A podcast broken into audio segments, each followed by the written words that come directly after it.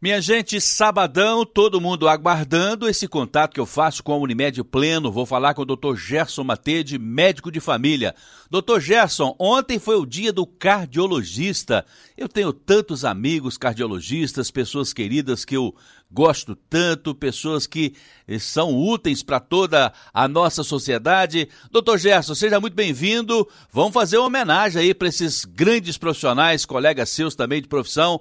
Bem-vindo, muito boa tarde para o senhor. Muito boa tarde, Sodré, muito boa tarde, ouvintes da Rádio Educadora. É uma boa tarde especial aos cardiologistas, né? Essa especialidade tão fundamental para a saúde da população. É, felizmente tenho sim muitos amigos cardiologistas, pessoas de grande valia para a saúde em geral de todos nós, né? E que sempre trocamos muitas informações, muitos conhecimentos é, e muitos pacientes também. Então, sem dúvida, não poderíamos deixar de falar deles, né? De falar da saúde do coração no programa de hoje. São esses abençoados profissionais que colocam as mãos naquele órgão que é um dos mais importantes do nosso corpo para o funcionamento, para a nossa vida, não é, doutor? É sim, né, Sodré? Assim, o, o, coração ele não pode parar, né? Nós devemos Verdade. ter bastante carinho com esse nosso companheiro aí de funcionamento do corpo.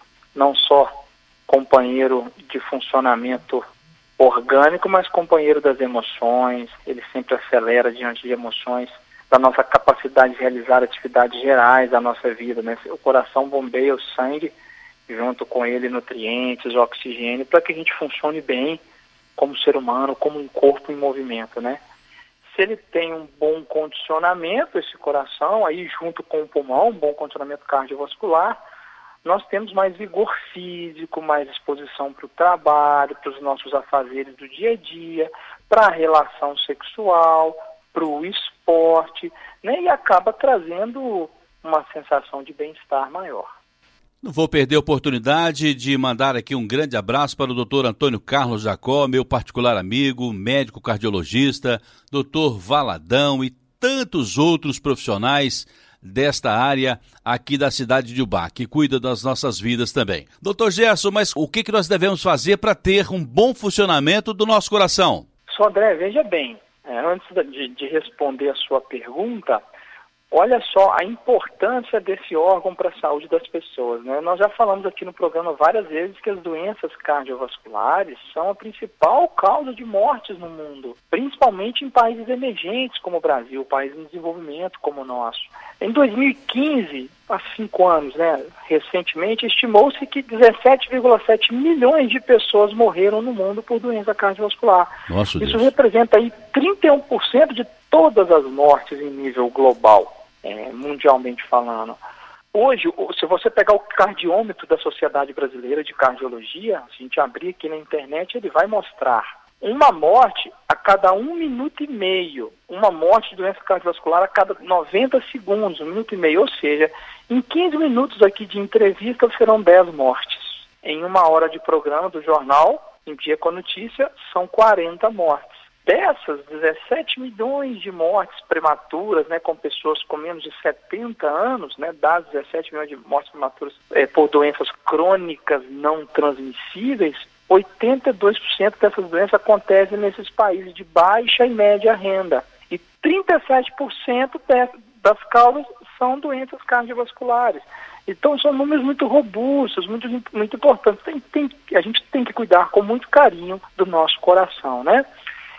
Respondendo a sua pergunta, Sodré, o que, que a gente deve fazer para cuidar melhor desse coração, né? Primeiramente, vamos definir aí o que, que, são essas doenças cardiovasculares que nós falamos. A mais famosa é a doença coronariana do coração, entupimento das artérias do coração, levando a um infarto. Né? As artérias que irrigam o músculo do coração, o músculo cardíaco, que a gente chama de miocárdio. Então, ele precisa de nutrientes para ele continuar batendo, então ele precisa de sangue chegar. Então, se ele entupir, é um infarto, ou se, se fechar um pouco, vai, vai causar dor, vai causar angina. É, as doenças cerebrovasculares são doenças dos vasos sanguíneos que irrigam o nosso cérebro, o nosso encéfalo. Né? Doença arterial periférica são as doenças dos vasos sanguíneos periféricos dos membros, do braço, da perna, né? membro superior e inferior. Então, a estenose arterial vai causar dor, vai causar é, claudicação, dificuldade para caminhar, para andar. Uma doença cardíaca reumática, né, que aí tem mais a ver com as bactérias estreptocóccicas que geram uma infecção da válvula cardíaca, a cardiopatia congênita nas massas formações da estrutura do coração existente desde o momento do nascimento. A trombose venosa profunda, a embolia pulmonar são aí os que complementam como todas as doenças cardiovasculares. Então, nós precisamos reduzir os fatores de risco que causam essas doenças e manejar corretamente o tratamento quando elas aparecerem. E quais são os fatores de risco para o coração, Sodré? Adivinha os ouvintes. Você faz alguma ideia, Sodré? Eu ia te perguntar agora quais são os principais inimigos desse nosso maior amigo. Pois é, Sodré, são, são as, as, as ameaças de sempre, as inimizades de sempre, né, que ameaçam esse amigo nosso. O tabagismo está aí em primeiro lugar, né? Esse cigarro, hein, doutor? É, o cigarro, o cigarro está em primeiro lugar como o fator de risco. É, a hipertensão vem em segundo lugar, a hipertensão descontrolada a obesidade, especialmente aquelas pessoas com circunferência abdominal aumentada, né? Homens aí acima de 102 centímetros é um risco muito elevado e mulheres acima de 88 centímetros de circunferência abdominal. O sedentarismo, que obviamente vai levar à obesidade, o diabetes descontrolado, uma alimentação ruim, rica em açúcar, em produtos industrializados, no excesso de gorduras tudo isso anda de mão dada, como a gente já falou várias vezes aqui. E aí também gerando as dislipidemias, né, os aumentos aí do colesterol, do triglicerídeos, né, as doenças dislipidêmicas que também são um fator de risco. Então, esses são os mais comuns e mais importantes, Sodré. Doutor Gerson, eu me lembro que uma vez nós conversamos aqui um assunto semelhante a esse, e chegamos a, a comentar o seguinte: aquelas pessoas que andam de ônibus, por exemplo, o coletivo urbano, se parar um ponto antes ou dois pontos antes de chegar na residência ou no local de trabalho, já vai ajudar um pouquinho a sair do sedentarismo, não é isso? Muito bem colocado, André. Exatamente isso. Não pode esperar o melhor emprego para começar a trabalhar a gente entra no mercado de trabalho, ele abre portas e a partir daí a gente vai desenvolvendo o nosso trabalho cada vez melhor, a nossa carreira. No exercício físico não é diferente. A gente não pode esperar tudo corroborar, todo o universo conspirar a favor do exercício físico para a gente fazê-lo. Nós precisamos começar com algo, às vezes descer um, dois, três pontos antes, já é uma diferença enorme. Eu fico feliz com essa postura minha. Eu faço reforço positivo sobre a minha atitude, isso me dá disposição para fazer algo a mais. Opa, agora eu vou começar a ir para o trabalho porque é possível ir a pé para o trabalho. E assim por diante, eu vou fazendo uma natação, uma aula de dança, eu vou fazendo uma musculação, um treino funcional, procuro um educador físico para me ajudar e a gente vai desenvolvendo. E dentro do que você colocou, olha que interessante, Sodré. Existem outros fatores de risco menores, mas que estão interligados, que às vezes a gente fala menos e que eu acho que seria muito interessante a gente pautar aqui hoje.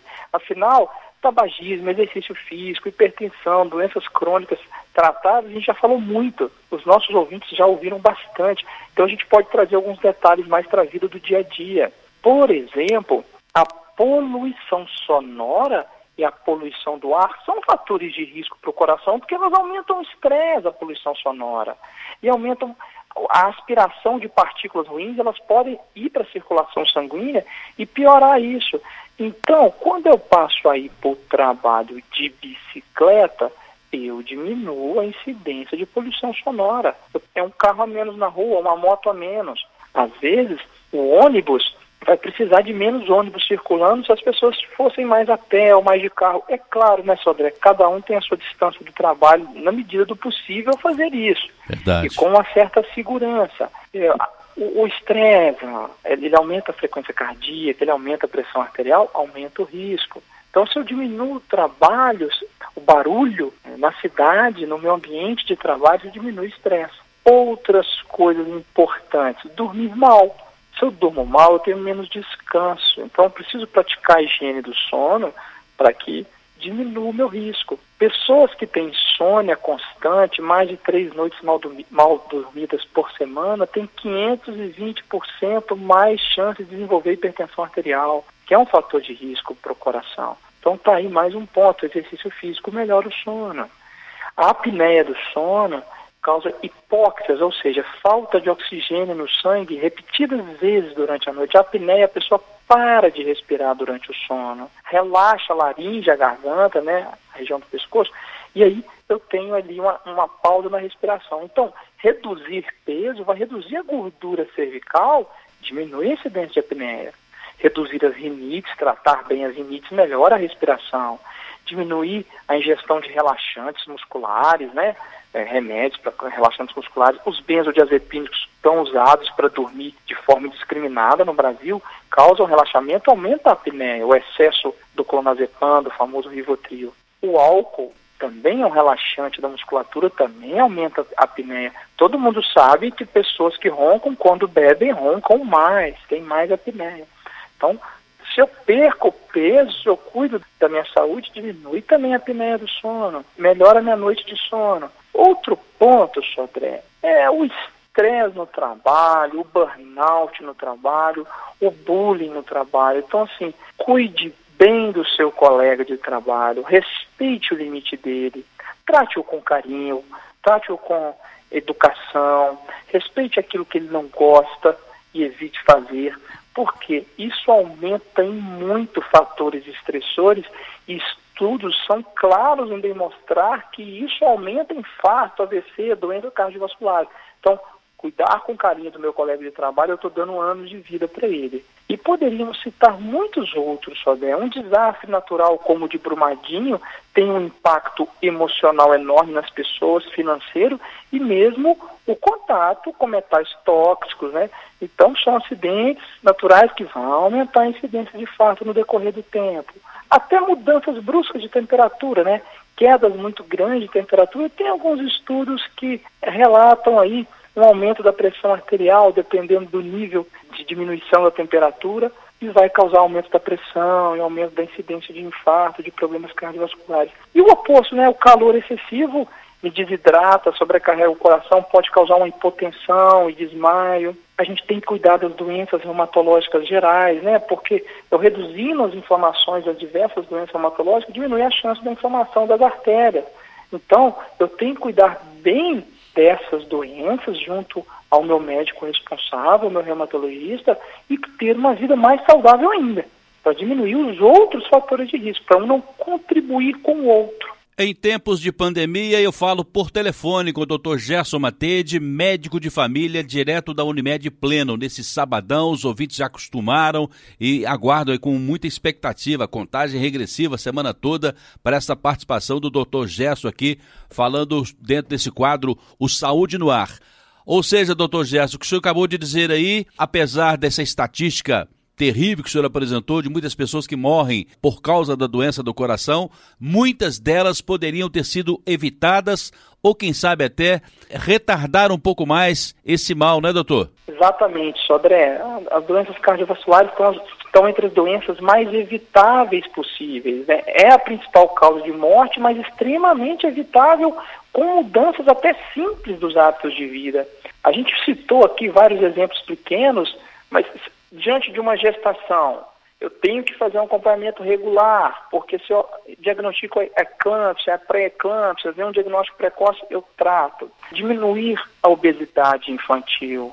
Essa é uma das maiores injustiças que a sociedade pode cometer, aumentar a obesidade infantil, porque a criança ela come aquilo que é oferecido a ela. Ah, mas o meu filho gosta muito de comer besteira. Às vezes a gente brinca com os pais e pergunta: é mesmo? Seu filho já está trabalhando? Ele já tem salário? Ele já vai no supermercado fazer a compra? Não, doutor Gerson, quem faz isso sou eu. Pois então, ele só vai ter acesso aos alimentos de baixa qualidade se os pais levarem até ele, é os pais, os avós, os tios. Então, respeitar uma alimentação saudável da criança, evitar o excesso de doces. De cada cinco crianças obesas, quatro permanecerão obesas na idade adulta. Então, cuidar do futuro do coração dessas crianças. A depressão, a ansiedade, a solidão, o isolamento, o sofrimento mental em geral aumenta substancialmente as mortes por risco cardiovascular, as mortes cardiovasculares. Então, uma pessoa deprimida tende a aumentar a hipertensão, a aumentar, acelerar o coração, o sofrimento, a angústia o estresse que isso gera, a gente sabe que isso é um fator tremendo de risco para o coração. Sodré, a má higiene bucal, escovar o dente uma vez ao dia reduz em 9% a incidência de morte e de risco cardiovascular. Ir ao dentista uma vez por ano reduz em 14%, porque o cuidado vai ficar melhor ainda. As bactérias, a gengivite, as alterações bucais são, aumentam a incidência de descontrole do diabetes, aumentam toxinas no sangue que aumentam a pressão. Então, são uma diversidade de fatores que podem piorar o risco se a pessoa não tem uma boa higiene bucal, não escova bem os dentes. Outra coisa comum que os otorrinos, nós médicos de família, mas mais os otorrinos, veem muito no dia a dia é o uso excessivo de descongestionante nasal. Aqueles remedinhos, aqueles sorinhos que a gente usa no nariz, não soro fisiológico, mas sim os soros com substâncias vasoconstritoras, elas contraem as artérias, elas fecham as artérias e desobstruem o nariz, porque murcha uma carninha que a gente tem no nariz que serve para esquentar o ar, essa carninha murcha, mas esse, e, o, e o ar passa. Isso dura pouco tempo, no máximo três horas, e já volta, piora o entupimento, dá efeito rebote. Mas o problema para o coração é que são vasoconstritores, eles são absorvidos na corrente sanguínea e aí vai gerar é, uma, um fechamento das artérias. E isso aumenta a frequência cardíaca, aumenta a pressão arterial, aumenta o risco. Então, estou com meu nariz entupido, lavar com soro fisiológico, tratar a rinite, buscar o médico para tratamento, seja o clínico, o médico de família ou o otorrino, são, alguns casos vão ser até cirúrgicos, mas vamos buscar o atendimento e não ficar na automedicação. Até a flora intestinal pode influenciar, sabe? Tem estudos que mostram, Sodré, que existem aí, existem mais de 140 estudos no assunto, que uma alimentação saudável, rica em fibras, vai regular a microbiota, as bactérias do intestino e diminui a incidência de, de, doenças cardiovasculares. Então são coisas simples do dia a dia que às vezes a gente não fala tanto. E hoje seria uma boa oportunidade, por isso que eu quis trazer tudo isso, Sodré. Uma verdadeira homenagem para os cardiologistas, uma vez que ontem foi o dia do cardiologista. E, doutor Gerson, é bom tomar cuidado porque uma fila de transplante, primeiro que o processo deve ser doído e depois não é tão fácil assim encontrar um bom coração compatível por aí sobrando todos os dias não, né? Sodré, a cirurgia cardíaca evoluiu muito no Brasil. É uma área que desenvolveu bastante. A cardiologia, em geral, desenvolveu muito, né? E isso tem salvado muitas vidas, tem aumentado a expectativa de vida do brasileiro. Mas o que mais aumenta essa expectativa de vida é prevenir. Então, precisar de um transplante cardíaco por uma insuficiência cardíaca que se desenvolveu porque não tratei a minha hipertensão, ou porque tive uma obesidade muito importante, não é o mais inteligente a se fazer. Você está deixando de ter qualidade de vida nos anos atuais e perdendo anos de vidas futuras, porque a fila do transplante realmente é longa que, e que ela diminua cada vez mais com mais pessoas fazendo doação de órgãos. Mas será que a melhor saída é esperar entupir para fazer uma ponte de safena, para colocar um estente cardiológico, para me submeter ao risco de procedimentos? É muito melhor prevenir. Que bom que existem esses procedimentos que vão atuar naqueles momentos em que a gente não tem outra opção. Mas seria muito bom se a gente diminuísse a sobrecarga sobre os cardiologistas. Ter mais carinho com eles, cuidando do próprio coração. Vamos dar menos trabalho para eles. Eles merecem isso. Eu conversei aqui no Jornal O Dia com Notícia, direto da Unimed Pleno, no nosso Saúde no Ar desse sábado, com o Dr. Gerson Matede. O Dr. Gerson falou sobre os cuidados que devemos ter com o coração, principalmente numa homenagem ao Dia do Cardiologista que foi ontem. Dr. Gerson, muito obrigado pela sua participação, pela sua presença sempre muito importante conosco aqui no Jornal Em Dia com Notícia. Para a gente fechar a semana, um bom final de semana e as suas considerações finais, por favor. Um bom final de semana a todos, um bom final de semana ao coração de todos. Mais uma vez, obrigado aos ouvintes por terem a disposição de nos ouvir e deixar um abraço especial para todos os cardiologistas, meu carinho especial para todos os, ouvintes, o coração dos ouvintes e aos cardiologistas.